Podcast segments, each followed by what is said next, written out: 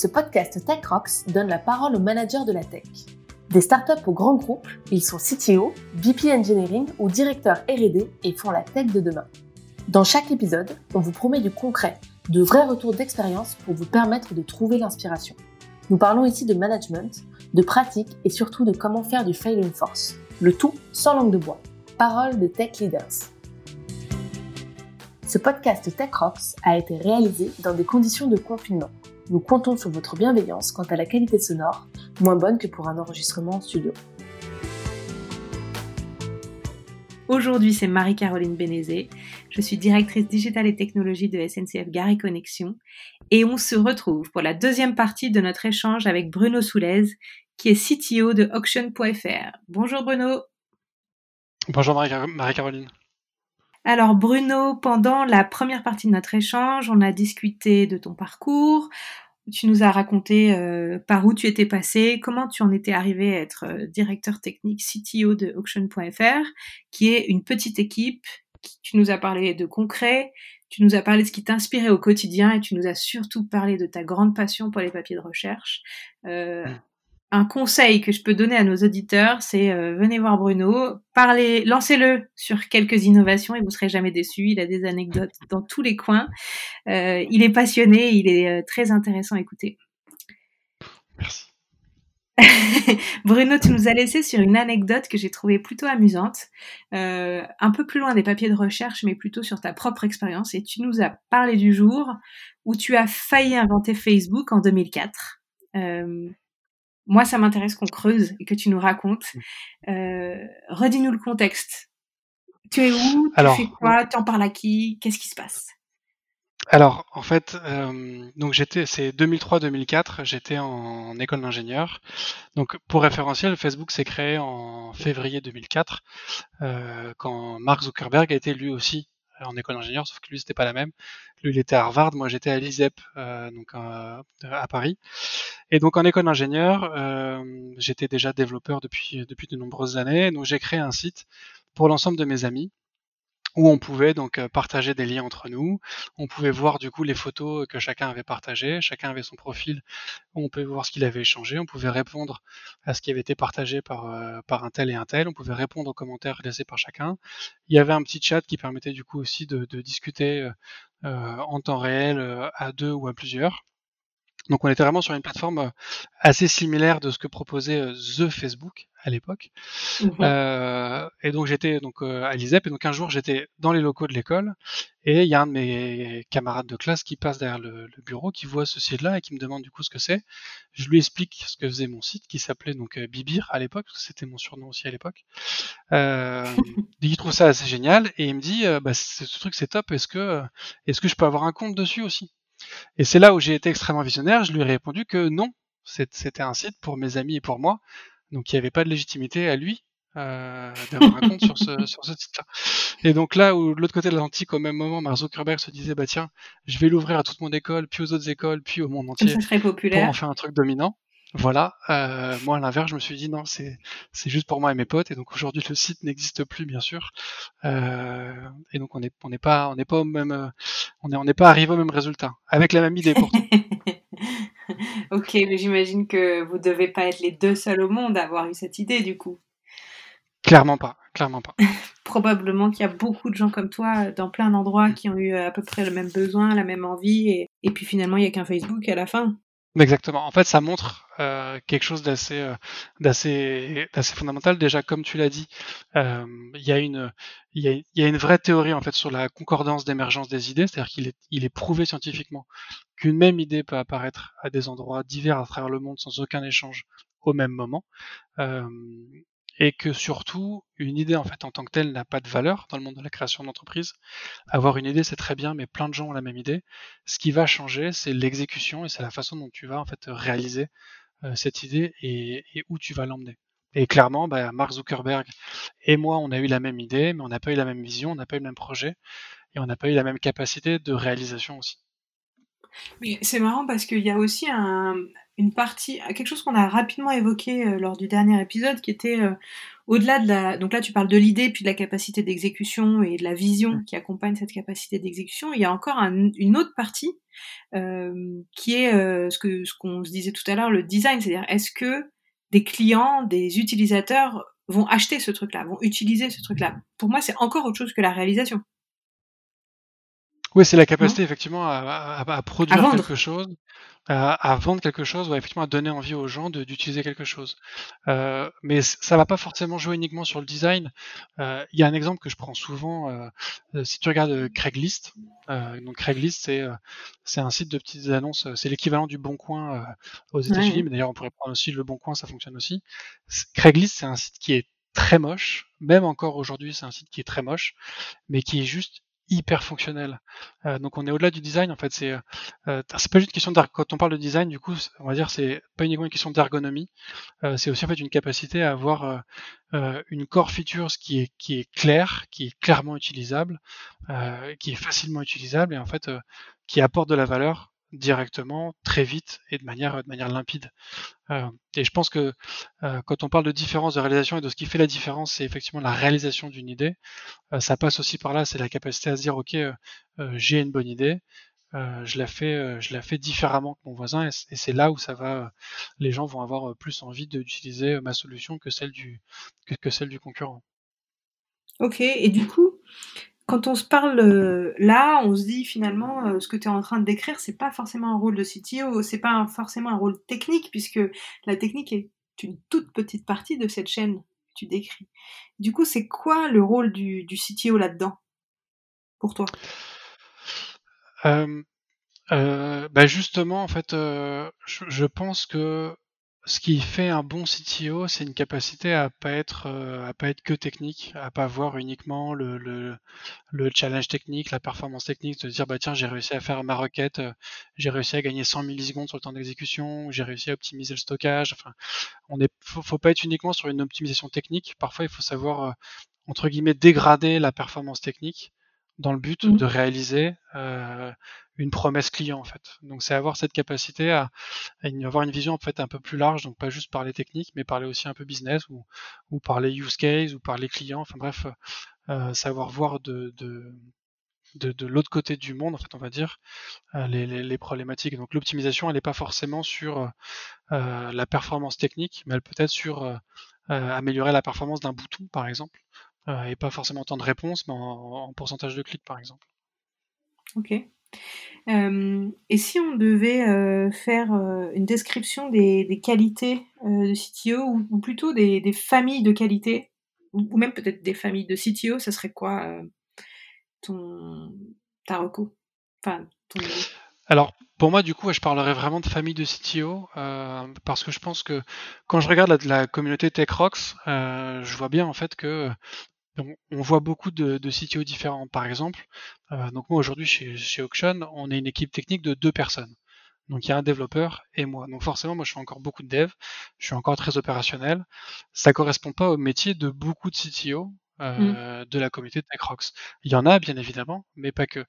Euh, et en fait, en fonction de la vie d'un projet, euh, en fait, tu as, as, besoin de différents types de CTO. Et je alors, ça peut se faire selon la vie de l'entreprise, la vie d'un projet. Euh, c'est une question de maturité, je pense aussi, euh, de, la, chose. Euh, moi, j'en vois, j'en vois trois, grosso modo. Enfin, je, vois trois types de CTO différents euh, et je les regroupe en fait par euh, euh, par la, la, la distance de vision sur l'avenir. quand tu es au démarrage d'une entreprise, euh, quand tu es au démarrage d'une startup, euh, d'une idée, euh, tu peux avoir le titre CTO, mais en fait, tu es un dev. On va pas se le, on va pas se le cacher. quand, tu, quand tu crées ta boîte et que ton application n'existe pas, euh, tu es peut-être associé, tu es peut-être cofondateur, tu es peut-être le même celui qui est à l'origine de l'idée tu as peut-être une carte de visite avec écrit CTO dessus, mais au, final, tu passes 6 voire 7 jours par semaine à coder une application euh, pour qu'elle fonctionne. Donc en fait, tu pas de management, tu pas forcément de recrutement à faire, euh, t'es pas sur une vision hyper long terme, tu es juste sur euh, j'ai trois features à développer, il faut, il faut que ça existe. Exactement. Il faut que ça mm. crée un truc. Et du coup, tu as une vision euh, à une semaine, voire trois mois euh, sur tes projets. C'est-à-dire que du coup, bah, tu as tes features, as ton, as ton temps de développement et donc tu, tu, tu vois le, ce, ce qui te reste à faire sur les trois mois à venir, mais tu vois pas ce qu'il y a au-delà. Euh, ça reste un job de CTO parce qu'en fait, euh, ce que tu vas faire en tant que développeur à ce moment-là, ça peut être très, très structurant pour la boîte. Euh, tu vas faire des choix techniques, tu vas faire des choix d'architecture, tu vas faire un ensemble de, de choix d'orientation qui peuvent être très structurants pour la boîte. Parce que même si on se dit tous en tant que CTO que euh, on n'hésite pas à réécrire du code euh, qui existe depuis plus de six mois, qu'on on peut jeter à la, à la, poubelle tout type de code et le refaire. On sait très bien qu'on ouais, ne fait on pas. pas ça. Euh, voilà. Et donc tu, tu peux on pas ça, ça coûte pendant, cher et ça s'explique 10 ans. mal. Exactement. Euh, donc ça peut être très structurant. Donc ça reste un job de CTO parce que du coup tu dois quand même avoir cette capacité à faire des choses dans l'état de l'art, on va dire. Tu as une vraie capacité euh, de, de, décision impactante pour la structure, donc ça mérite le, le, le statut, on va dire, de, hein, de C-level, donc le, le, le, C de, de CTO. Okay. Euh, je pense qu'après, une fois que le, projet commence à être un peu plus lancé, que tu commences à générer de l'attraction, euh, tu vas commencer à passer sur ces, notions de scalabilité. Je pense qu'il te faut un autre type de CTO parce que du coup, tu vas passé sur une, vision un petit peu différente. Euh, tu vas commencer à voir à plus de trois mois, tu vas quasiment commencer à, à, à te projeter euh, à un an, voire parfois même jusqu'à jusqu'à deux ans plus loin. Donc tu as des problématiques de recrutement, tu as des problématiques de gestion d'équipe, euh, tu dois avoir une vision technique, tu dois avoir une, du coup cette, capacité de te projeter en fait sur qu'est-ce que sera le produit demain, pas uniquement euh, bah, qu'est-ce qu'on fait aujourd'hui, mais euh, où est-ce qu'on veut amener le produit demain. Euh, mmh. Donc du coup, tu rentres aussi dans une démarche qui est, euh, qui est, qui est beaucoup plus beaucoup plus de management, donc tu fais normalement moins de technique, tu fais normalement moins de code, euh, tu es plus sur des notions d'architecture, donc tu vois, as, tu prends de la hauteur en fait très simplement. Euh, L'équipe un peu gestion de la croissance de la aussi. Dans ce que tu décris, tu as aussi la gestion de la dynamique de croissance.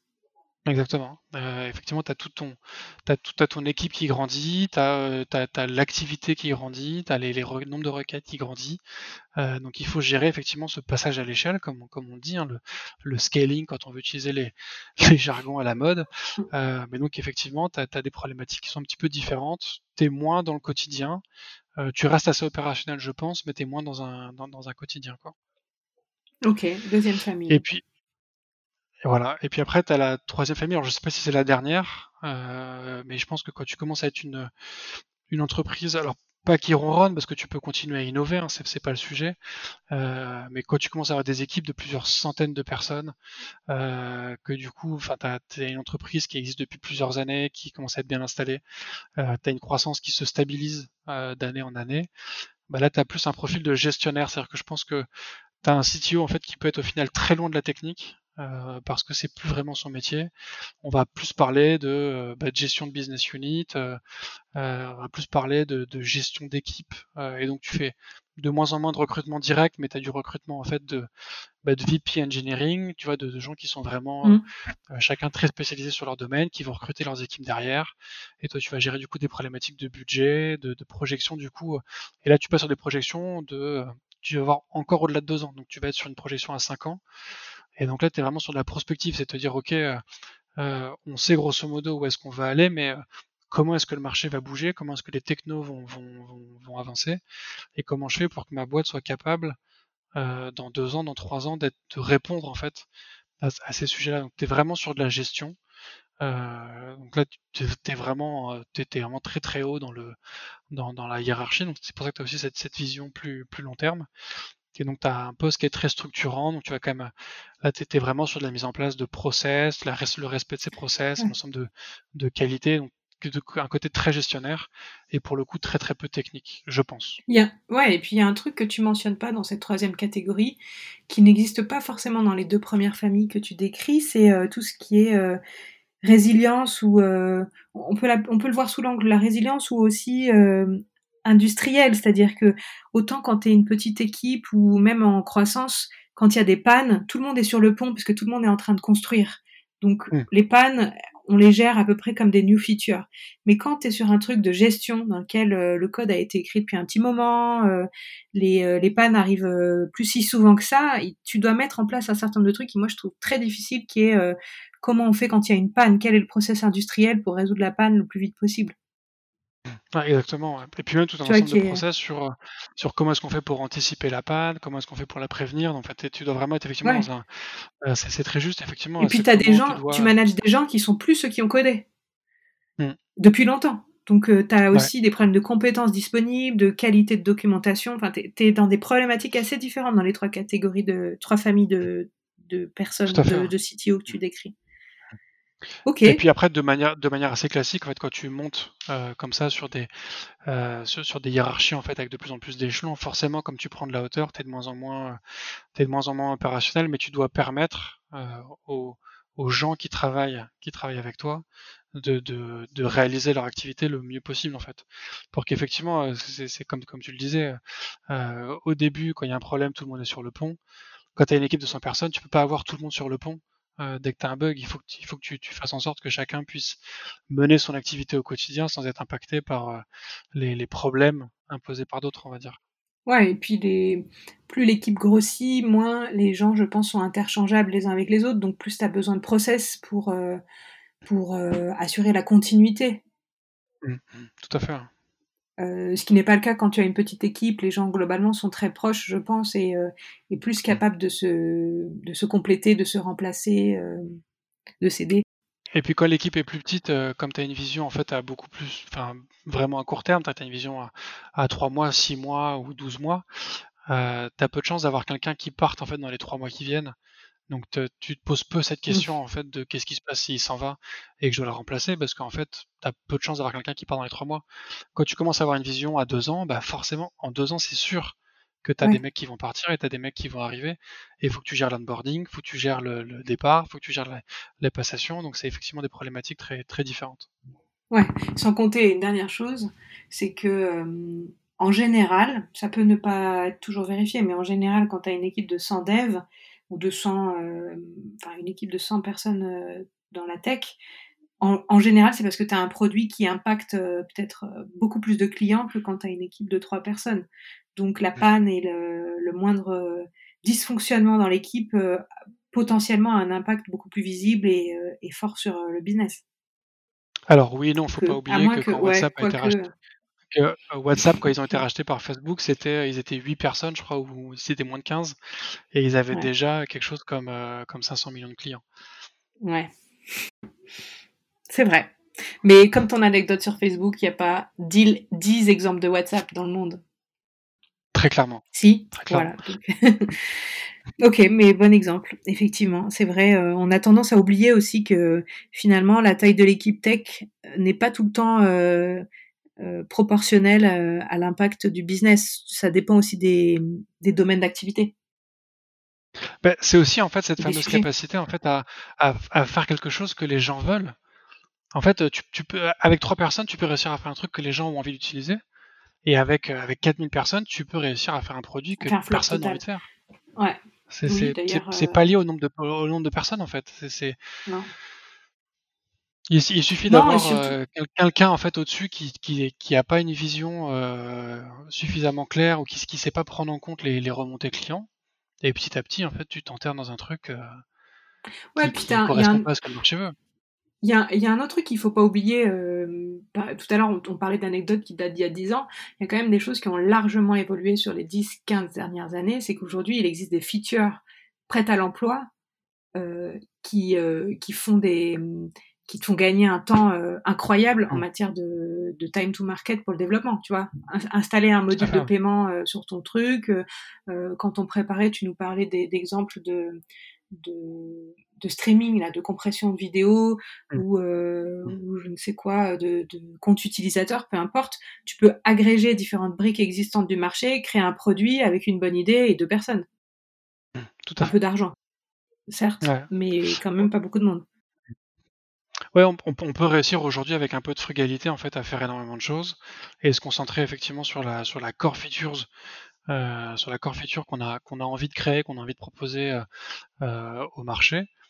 Et donc ça veut dire que tu peux réussir à te à te démarquer assez facilement en faisant un truc très bien et tout le reste tu, tu l'agrèges d'ailleurs. Euh, mais il faut réussir en fait à définir ce que tu ce que tu peux proposer comme valeur ajoutée à tout le monde et il faut réussir en fait à comprendre ce que les gens veulent. Ok. je, pense vraiment, je, pense vraiment que c'est la, c'est la plus grosse difficulté en fait en termes de, de, réalisation de produit. C'est-à-dire que euh, en mettant plus de moyens, euh, tu peux réussir à faire un truc qui va plus vite, euh, qui va plus loin, qui, fonctionne mieux, ou genre de choses. Ça t'aidera pas en fait à mieux comprendre ce que, ce que veut le marché. Et ça, c'est vraiment un truc euh, que tu apprends en te confrontant au marché, que tu apprends en rencontrant des gens, en rencontrant tes clients, en comprenant ce que, euh, en, s'intéressant au monde en fait. et puis je pense que tu as peut-être, je sais pas si tu aussi une part de, euh, de dîner, d'acquis, enfin c'est c'est difficile à savoir si c'est quelque chose qui peut s'acquérir ou pas. Euh, certains y arrivent, d'autres euh, d'autres pas. Certains y arrivent pendant très longtemps, d'autres y arrivent sur un one shot. Euh, mais tu prends des, des, grands noms comme un Steve Jobs qui a réussi à faire à faire l'iPod, à faire l'iPhone, à faire l'iPad, à, à, pressentir l'évolution du marché du laptop, à te refaire le monde de la musique, le mm. monde des applications. C'est absolument hallucinant de te dire que tu as un seul mec qui a réussi à driver et du dessin animé. Enfin, tu vois, avoir réussi à, à, à, transformer autant de monde, c'est absolument, absolument hallucinant. T'as des mecs qui arrivent à faire un, un succès et qui n'arrivent pas à le tenir sur le long terme. T'en as quelques-uns euh, de manière assez bah, hallucinante qui arrivent à tenir comme euh, les, les, deux exemples que hmm. tu donnais. Steve Jobs, évidemment, Bill Gates aussi. Hmm, Depuis combien de temps les produits Microsoft sont euh, dans toutes nos vies? Hmm. Donc c'est euh, pour moi réussir à, tenir euh, aussi longtemps que, ces exemples-là, ça tient de l'impossible, c'est-à-dire qu'ils sont très très peu à y arriver. Euh, ils sont brillants pour ça aussi, mais juste réussir à, prendre une idée et à la faire évoluer pour que pour qu'elle corresponde au marché, c'est déjà quelque, chose de brillant.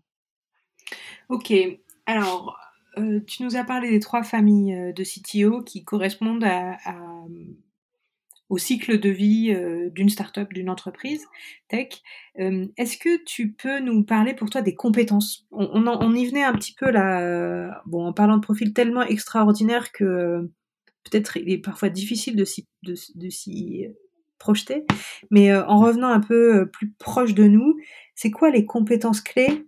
Euh, et est-ce que c'est pas les mêmes? Est-ce que ce serait pas des compétences un peu différentes selon les trois familles de CTO dont tu parlais tout à l'heure?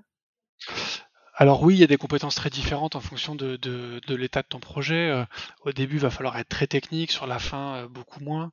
Euh, il y a des moments où tu vas faire beaucoup de recrutement, et d'autres moments où tu vas faire beaucoup de management. Donc c'est pas effectivement des, ça c'est des compétences qui sont qui sont très différentes je pense qu'il y a une capacité, une compétence primordiale sur ces sur ces niveaux-là que tu retrouves, quel que soit le, type de CTO que tu es, c'est la nécessité de, de s'intéresser aux utilisateurs, de s'intéresser aux clients et d'échanger avec eux et de et de comprendre ton marché. c'est pour moi c'est une, une compétence primordiale et fondamentale pour réussir sur ces, sur ces éléments-là, de toujours mettre euh, en parallèle d'une d'une compétence technique ou d'une évolution technique ou d'une innovation technique, ce fameux euh, à qui ça va servir et dans quelle mesure ça va servir. Ok. Et euh, mais c'est encore plus fort, je pense, quand tout est en création. On peut imaginer dans une grosse boîte, une grosse structure, on se répartit les rôles. Les CTO se concentrent sur une partie et... Alors l'exemple que je vais prendre, c'est pas forcément un CTO, mais c'est reste quand même un ingénieur, euh, de, en tout cas de ce que je de ce que je connais. Si on prend le cas de Steve Ballmer, euh, donc qui a pris la succession de Bill Gates euh, et qui a géré Microsoft pendant de nombreuses années, Steve Ballmer n'a pas du tout vu l'émergence du mobile. Quand il a vu l'iPhone sortir, il s'est dit que c'était un gadget, que ça ne fonctionnerait pas, et lui, il a mis le pari de tout investir sur la Xbox. Alors la Xbox, ça fonctionne très bien, hein. je dis pas le contraire. Euh, pas le mais Microsoft a, voilà, le, Microsoft a complètement loupé le marché du mobile parce que il a pas su euh, anticiper cette, cette, euh, ce changement de marché. Euh, des exemples, t'en as plein comme ça. T'as Kodak qui a pas su voir l'émergence du numérique arriver. Ouais, mais si tu restes sur, si tu restes sur Microsoft, euh, il y a quand même, à l'inverse, tu vois, par exemple, si tu compares Apple et Microsoft, euh, Microsoft, ils ont vu euh, et ils ont plutôt bien pris, c'est pas les leaders, mais ils ont plutôt bien pris le, marché du cloud, là où, bon, ils sont pas sur le même business, mais là où Apple n'y est pas du tout.